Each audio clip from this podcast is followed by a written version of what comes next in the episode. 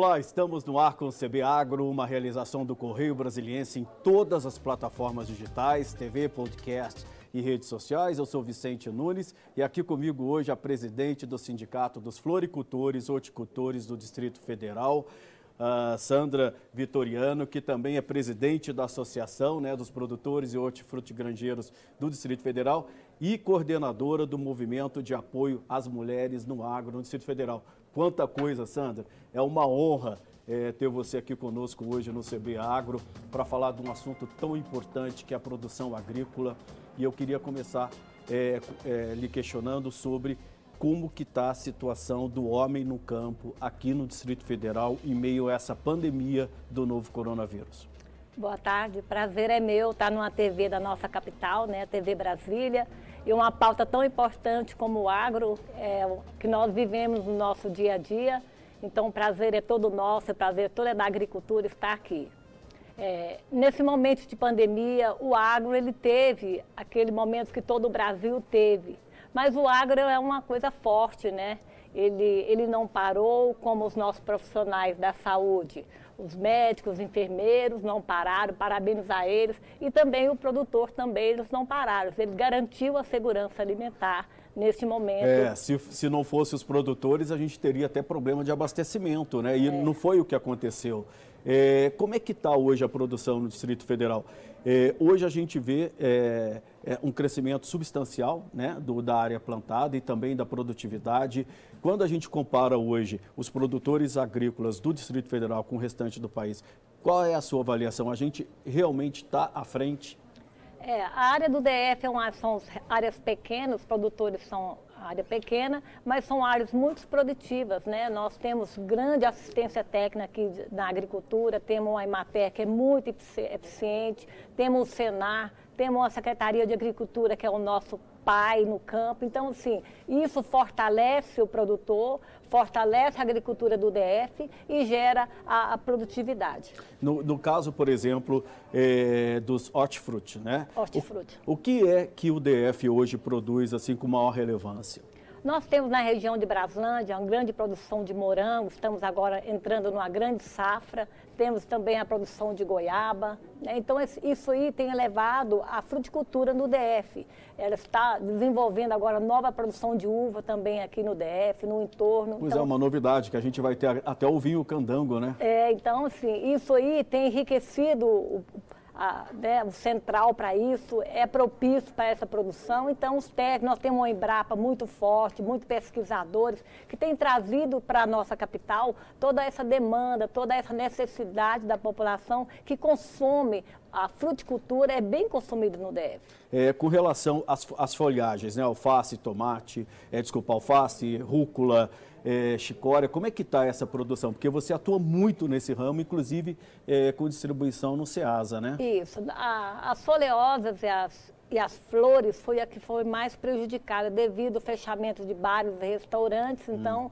é, isso aí, é, os pequenos produtores, eles entregam as suas folhas mais nessa comercialização para consumo dos bares, dos restaurantes. E com o fechamento dessas feiras também, mas logo o governo já, já viu a necessidade de abertura de feira, o Sindiforte foi atuante nisso, para abrir as feiras, para poder aqueles produtores de folhas não tivessem um prejuízo maior nas suas produções. A gente teve que jogar a produção fora, no caso tivemos, da, da, das folhas? Tivemos. Ainda estão passando essa dificuldade com as folhosas e as uhum. flores, porque o DF ele também consome muitas flores devido aos grandes eventos que a capital federal tem. Sim. E está tudo parado com esse isolamento, os produtores de folhas de flores também estão prejudicados. Você tem ideia de quanto que caiu a produção aí de, de folhas e flores? Não, que, produtores que, que tiraram um caminhão de folhas, está tirando hoje uma fiorino. Então, eles deixaram de produzir, está esperando uma nova ativação no mercado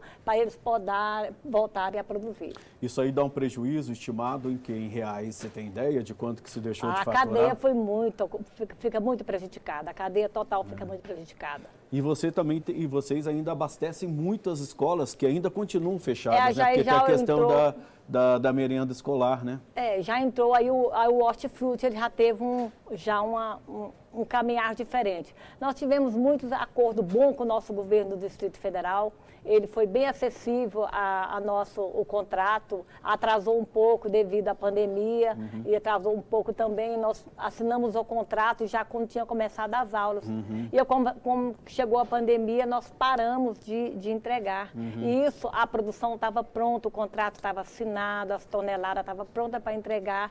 E aí o produtor teve novamente aquele prejuízo do hortifruti. E a gente, mais uma vez, atuando junto com o governo uhum. para buscar essa comercialização, uhum. junto com a Secretaria de Educação, com a uhum. Secretaria de Agricultura e a Imaté, uhum. houve um, um levantamento ali para entregar as cestas nas residências das crianças. Dessas pessoas, das crianças e das famílias mais necessitadas. Isso. Isso aconteceu? Aconteceu, está acontecendo. É o programa do PENAI, uhum. né, o programa de aquisição da, da, alimentação escolar. Tem o PAPA da Secretaria de Agricultura uhum. e tem o uhum. PAA, que é uhum. também um programa do governo. Uhum. E isso tem pegado, nós entregamos só o mês de julho 160 mil toneladas de alimentos na rede pública. É, é, transformando em cestas para as, as, crianças. Isso em cestas dá, dá o quê? Quantas famílias é, foram é, beneficiadas? 40, mais de 40 mil cestas. É muita, muita coisa. Cestas. E essas cestas são entregues o quê? É, a cada 15 dias? É, é, é semanal. semanal. Todas as semanas, as, as entidades, né, as entidades que estão ali é, participando desse projeto, que estão tá participando desse contrato, eles fazem a as cestas, entrega nas regionais de ensino e as regionais vão até as residências dessas Isso foi crianças. fundamental, então, para garantir pelo menos uma parte do faturamento dos produtores. Ao mesmo tempo que você deu assistência às famílias mais necessitadas, você conseguiu garantir é, a renda para os produtores. Com isso, evitou quebra de muita gente, provavelmente, né? E houve, assim, geração de emprego, renda, aumentou, aumentou muito no campo, na, na cidade, produtores da área, os, os, trabalhadores da área urbana foram para a área rural, porque a área rural não parou como a urbana pararam, Sim. eles foram para a área rural para poder ajudar na confecção dessa cesta. Então, assim, nós estamos trabalhando, eu fiz 5 mil cestas esse final de semana, para entregar para o PENAI. Ontem eu fiz quase mil para o Papa. Então, uhum. sim, nós temos trabalhado, nós temos tirado esse produto da, da mão dos produtores e levado para a área urbana. Entendi. E você falou de empregos, que é, é conseguiu gerar empregos. Como é que está a situação do emprego no campo? É, no primeiro momento houve muita demissão, a renda caiu, como foi? No primeiro momento, houve, como houve a perda de, de produção, então deu uma parada. Agora já aqueceu, já está aquecendo. O governo entrou com esses programas que têm ajudado muito a produção, muito ao produtor rural, muito a agricultura familiar, porque quem participa desses programas é a agricultura Sim, familiar. São os pequenos os produtores. Os pequenos produtores, né? que não têm aonde escoar sua produção, eles estão dentro de uma, uma entidade que é associação, cooperativas, e elas trabalham a prol dos seus associados. Você falou da questão da volta das feiras e do, do, do CEASA, né? É, esse, esse circuito, ele, ele favorece quantos produtores? Quantas feiras hoje a gente tem no Distrito Federal? Você tem ideia dessa cadeia, como é que ela funciona?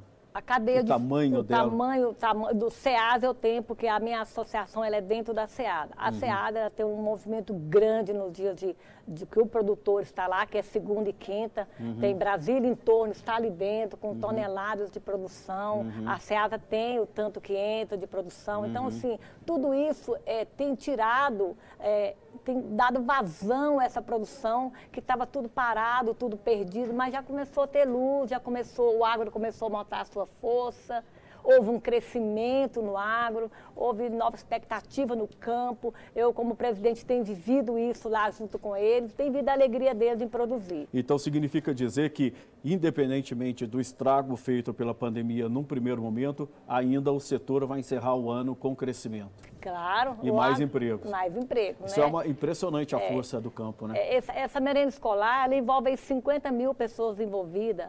É a pessoa que produz, é o trabalhador, é o que carrega, é, é o insumo, tudo isso vai gerando emprego, vai gerando aquela cadeia produtiva que leva o fortalecimento do agro no Brasil. Entendi. Agora fala-se muito que o Distrito Federal, que a produção que vocês têm, ela não é suficiente para abastecer o Distrito Federal, que a gente ainda importa alimentos. É isso?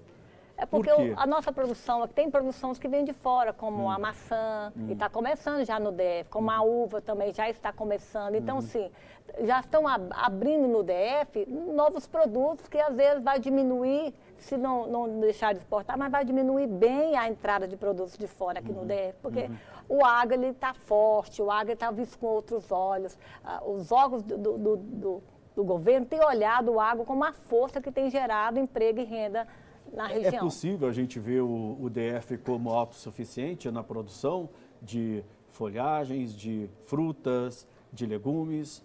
Ela, ele tem andado passos largos. Se, É. não, se não chegar, está perto. Hoje viu? a gente já o quê? A gente, do- do- de cada 100 toneladas, a gente ah, importa o quê? Oit- É 20%? O que, que é? Nessa faixa. A, a produção, então vocês já conseguem abastecer 80% Consegue. do mercado, né?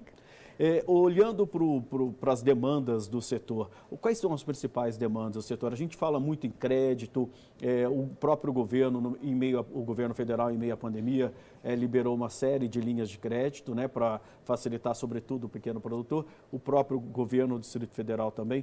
É, vocês foram atendidos a contento ou ainda precisa ah, ter, é, fazer com que o dinheiro chegue mais fácil a quem está precisando?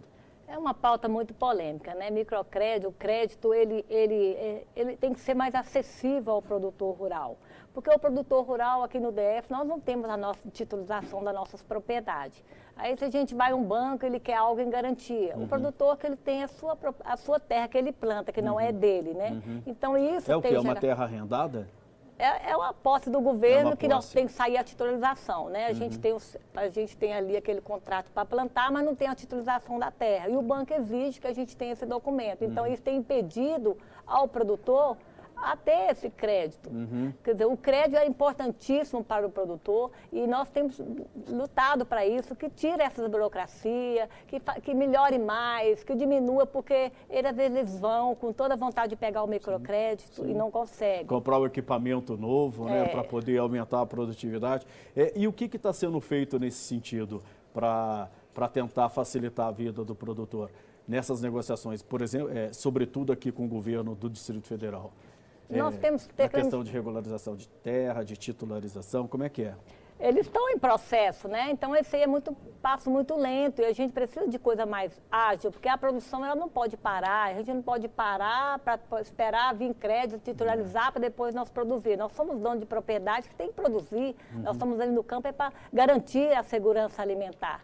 E o produtor às vezes ele fica impossibilitado de pegar um microcrédito. Nós é, que queremos criar uma linha de projeto para ajudar, porque nós temos uma Emater que é eficiente aqui no DF, mas ela é pequena pelo número de produtores que tem crescido no DF. Então, ela não consegue dar suporte dá a todo suporte de mundo. projeto a todos. Então, espero que o governo também te- nos, nos técnicos da Emater. Assistência técnica é, é- é- é muito importante no campo. O produtor ele tem que ter uma assistência de ponta para produzir com responsabilidade, com qualidade. E isso é importante. Nós temos o Senar também, que é um órgão muito importante, que está dentro da porteira. E nós queremos que o governo olhe com carinho, que invista nesses profissionais. Temos uma secretaria também muito eficiente, mas que possamos investir mais, porque o produtor está dentro da porteira esperando esses recursos chegar. É, a- é a qualificação que a gente fala, né? E é o trabalhador do futuro, porque a- a- a- quando a gente olha para o campo, a gente vê que o campo já tem a tecnologia 4.0, né? Porque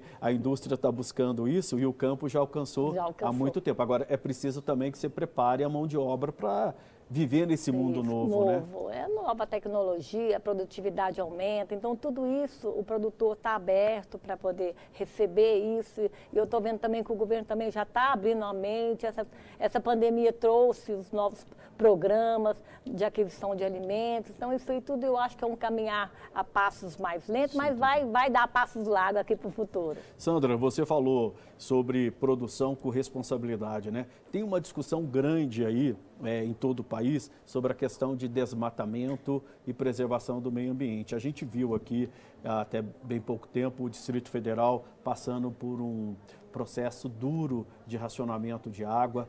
Vocês, produtores rurais, foram muito afetados, né? Certo. A, a escassez de água, de água é grande aqui no DF. Como é que está essa questão? Como que vocês estão lidando com a questão do meio ambiente? O meio ambiente é uma coisa muito séria dentro de todo o Brasil, não só Brasília. E nós somos assim, nós cuidamos daquilo que é nosso. Você sabe que o, não tem pessoas que cuidam melhor da, da terra do que o produtor rural. Ele cuida, ele planta, ele zela, porque é ali que ele tira o sustento da sua família. Então, eles, eu acho que o problema maior é você dar a titulização da sua terra. A partir do momento que isso, isso aqui é seu, você vai cuidar para não quebrar. Uhum. Então, o produtor ele tem que estar com a sua titulização. Uhum. Aí ele vai ter a responsabilidade, ele vai fazer aquela preservação que tem que se preservar. Uhum. Então, o governo do Distrito Federal tem que correr com isso, entregar na mão do produtor rural, uhum. para que não há parcelamento de, de terra, que não uhum. tenha invasão, porque nós estamos em terras que não somos nossas. Uhum. Então, a gente cuida até o momento que não está nos convém, a partir do momento que não convém mais, o produtor vai terceirizar, vai privatizar e vai passar para frente e vai embora. Então, é. eu acho que o governo tem que entregar na mão do produtor rural aquilo que nós estamos há 50 anos esperando, que é a titulização da nossa terra. Vocês lidam, é, sofrem muito essa questão de invasão é, de terra, porque a grilagem no Distrito Federal é uma coisa impressionante, né? Na nossa região até que a gente está muito atento, a gente, tá muito, a gente tem olhado bastante, tem a secretaria também, tem os órgãos de controle que está bastante uhum. atuante, mas assim, é uma coisa que tem que sair, tem que entregar, tem que documentar, a partir do momento que isso é seu, eu tenho certeza que você vai cuidar, vai deixar para os seus filhos Sim. e vai, quer dizer, preservar o meio ambiente. E a gente vê, você fala aí de filhos, a gente vê que essa geração nova, ela está querendo muito ficar no campo, né? Porque Antigamente a gente via os filhos dos grandes produtores ou dos produtores menores mesmo é, saírem da, da, das fazendas, das, dos sítios para ir estudar fora e não queriam ser é, ter envolvimento nenhum com o campo. E hoje a gente vê hoje é, a gente vê hoje uma, uma moçada, né, uma geração nova tomando conta disso. Isso é muito importante, né? Eu, eu Essa sou... continuidade, né? Apesar da associação ela ser antiga, eu tenho produtores antigos, mas eu tenho uma geração nova fantástica lá dentro. São muito bem que preparados. Que carrega caminhão, que descarrega, que produz, que estão aqui área terra, então são pessoas bem ativas, é, um, veio com novo gás, está no campo com novo gás, os que foram para arrumar emprego na cidade para estudar já retornaram para suas para suas propriedades dos pais. Então, assim, eu vejo essa sucessão familiar muito bem aceita pelos jovens. E é onde nós temos que entrar agora e mudar o maneiro de, de plantio e, e, ensinar como cuidar da terra. Esse, esse tem que ser o nosso papel agora como representante, como governo fazer também. Sim. Você falou da nova geração. Como é que está o novo consumidor? A gente vê uma demanda enorme por uh, produtos orgânicos, né? É, nessa pandemia, os consumidores ficaram mais exigentes com relação a essa questão?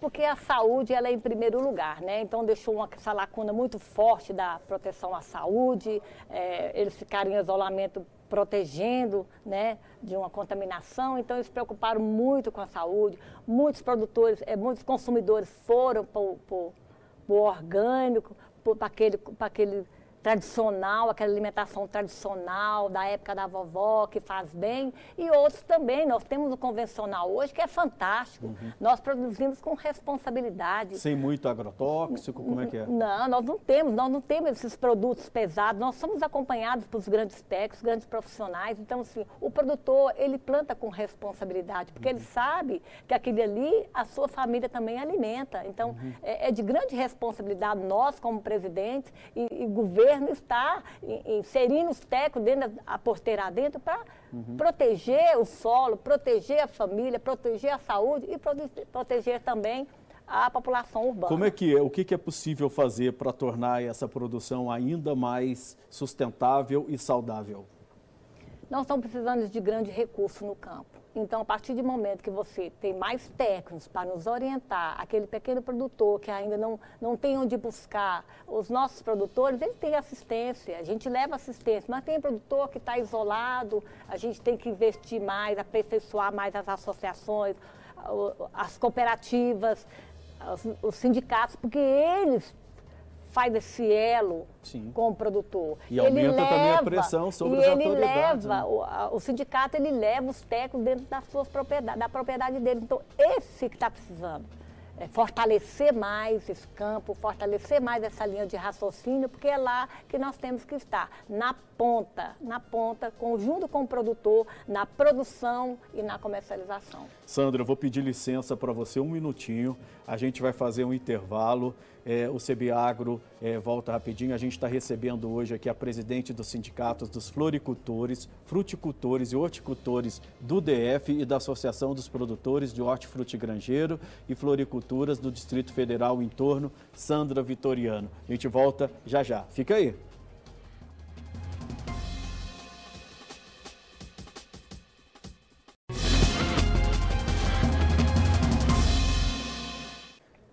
Estamos de volta com o segundo bloco do CB, CB Agro, desculpa aí, que hoje recebe a presidente dos sindicatos do Floricultores, Fruticultores e Horticultores do Distrito Federal e da Associação dos Produtores e Hortifrutigranjeiros e Floriculturas do Distrito Federal do entorno, Sandra Vitoriano. Sandra, eu queria entrar é, num terreno agora muito, eu acho muito bacana, que é a história da mulher no campo. Você é coordenadora do movimento Mulher no Agro, né? E a gente sempre olhou para o campo como uma coisa muito dominada pelos homens, um segmento machista. É, como é que foi essa sua decisão de criar essa, esse movimento e por que, que a mulher é tão importante no campo? É, o movimento, eu fui para o campo é, por problema de saúde do marido, fui obrigada a ir para o campo por tratamento, orientação médica. E me apaixonei pela agricultura. E lá me tornei também uma produtora de hortifruti. E, e com o tempo para cá, tem 25 anos que eu estou no campo, né, lidando com, a, com, com, com o plantio, com a comercialização. E agora, de ano para cá, eu vi a necessidade de levantar este movimento de apoio às mulheres. Não queremos desfazer do homem, mas a mulher, ela é o esteio da família e através da mulher nós chegamos até as propriedades para ajudar o pequeno produtor. E nós criamos esse núcleo né, de apoio, esse movimento. E hoje é, a Câmara Legislativa, quero agradecer os deputados, né, principalmente o projeto é do Russo Vilela, ele, ele botou esse projeto de lei que criou o dia 18 de julho, é o dia é, do agro aqui do DF. Então, esse movimento hoje já existe pela Câmara, é um movimento que nasceu esse ano, então nasceu forte e nós estamos atuando dentro das famílias através da mulher. E qual é o objetivo? É assim, como que ele funciona e qual é o objetivo? Nós queremos chegar até as famílias do, do produtor rural. E às vezes o homem tem aquela resistência de abrir a porteira para a gente. Então, através da mulher, nós chegamos na família através das mulheres. Uhum. E a mulher, ela é o esteio da família, ela é nutre, ela está ali para cuidar.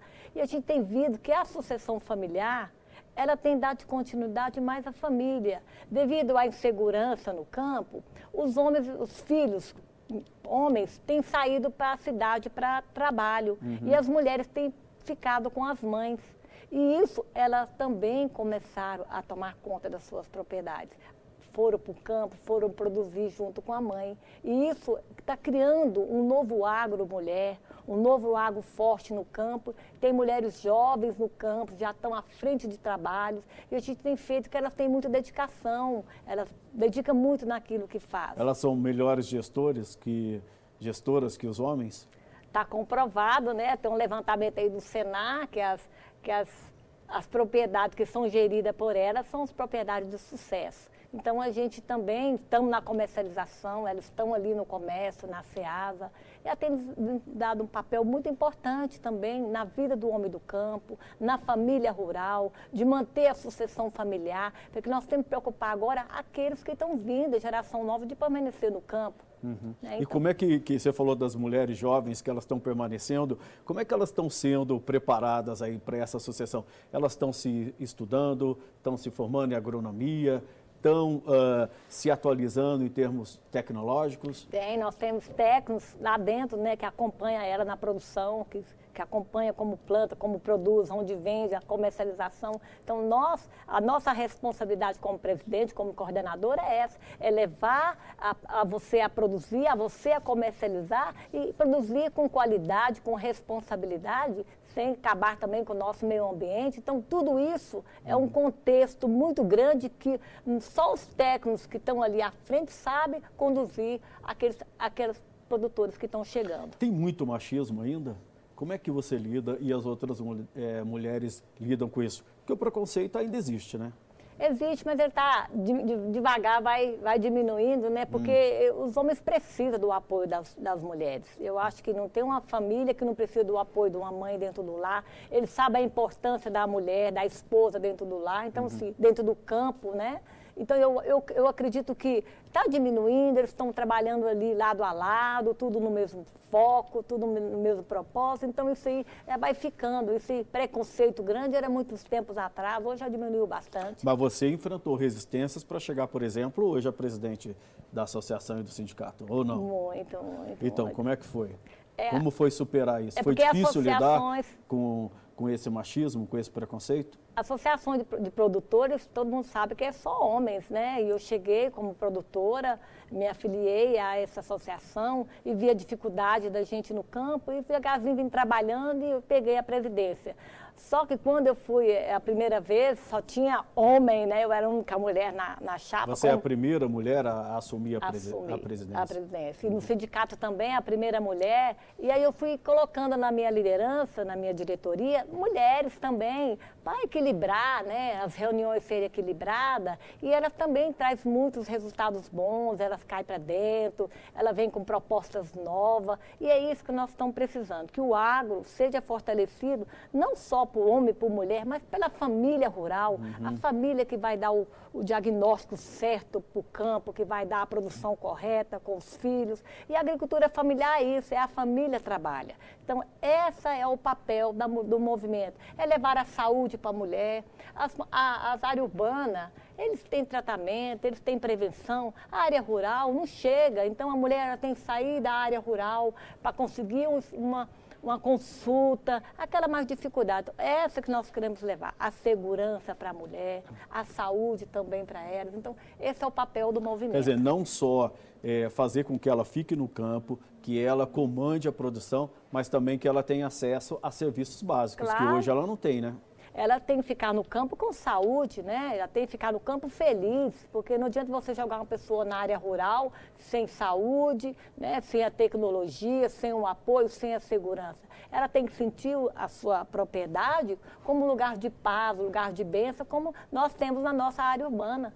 Então, é um processo irreversível, na sua avaliação, essa presença cada vez mais forte da mulher no campo. Ela tem desenvolvido um grande papel no campo tem atuado, tem, tem, tem, tem percebido e tem vindo as gerações novas também muito atuantes. É, não tem retorno. Não tem Veio para ficar. Veio para ficar. Eu queria é, perguntar para você, quem são os grandes compradores dos produtos é, que a gente tira do campo é, hoje aqui? São os supermercados? Ou, ou como é que funciona essa estrutura? O nosso maior comprador hoje da agricultura familiar é o governo. Uhum. Eu quero parabenizar o governo pelos milhões aí que ele tem jogado na, na compra, né, nos programas. Ele é o nosso maior padrinho no campo, é o governo. Uhum. Mas é, vocês não vendem direto, então, para o supermercado. A ideia é não vender. Vendemos. Porque tem cooperativas. Vende. Como é que é essa negociação?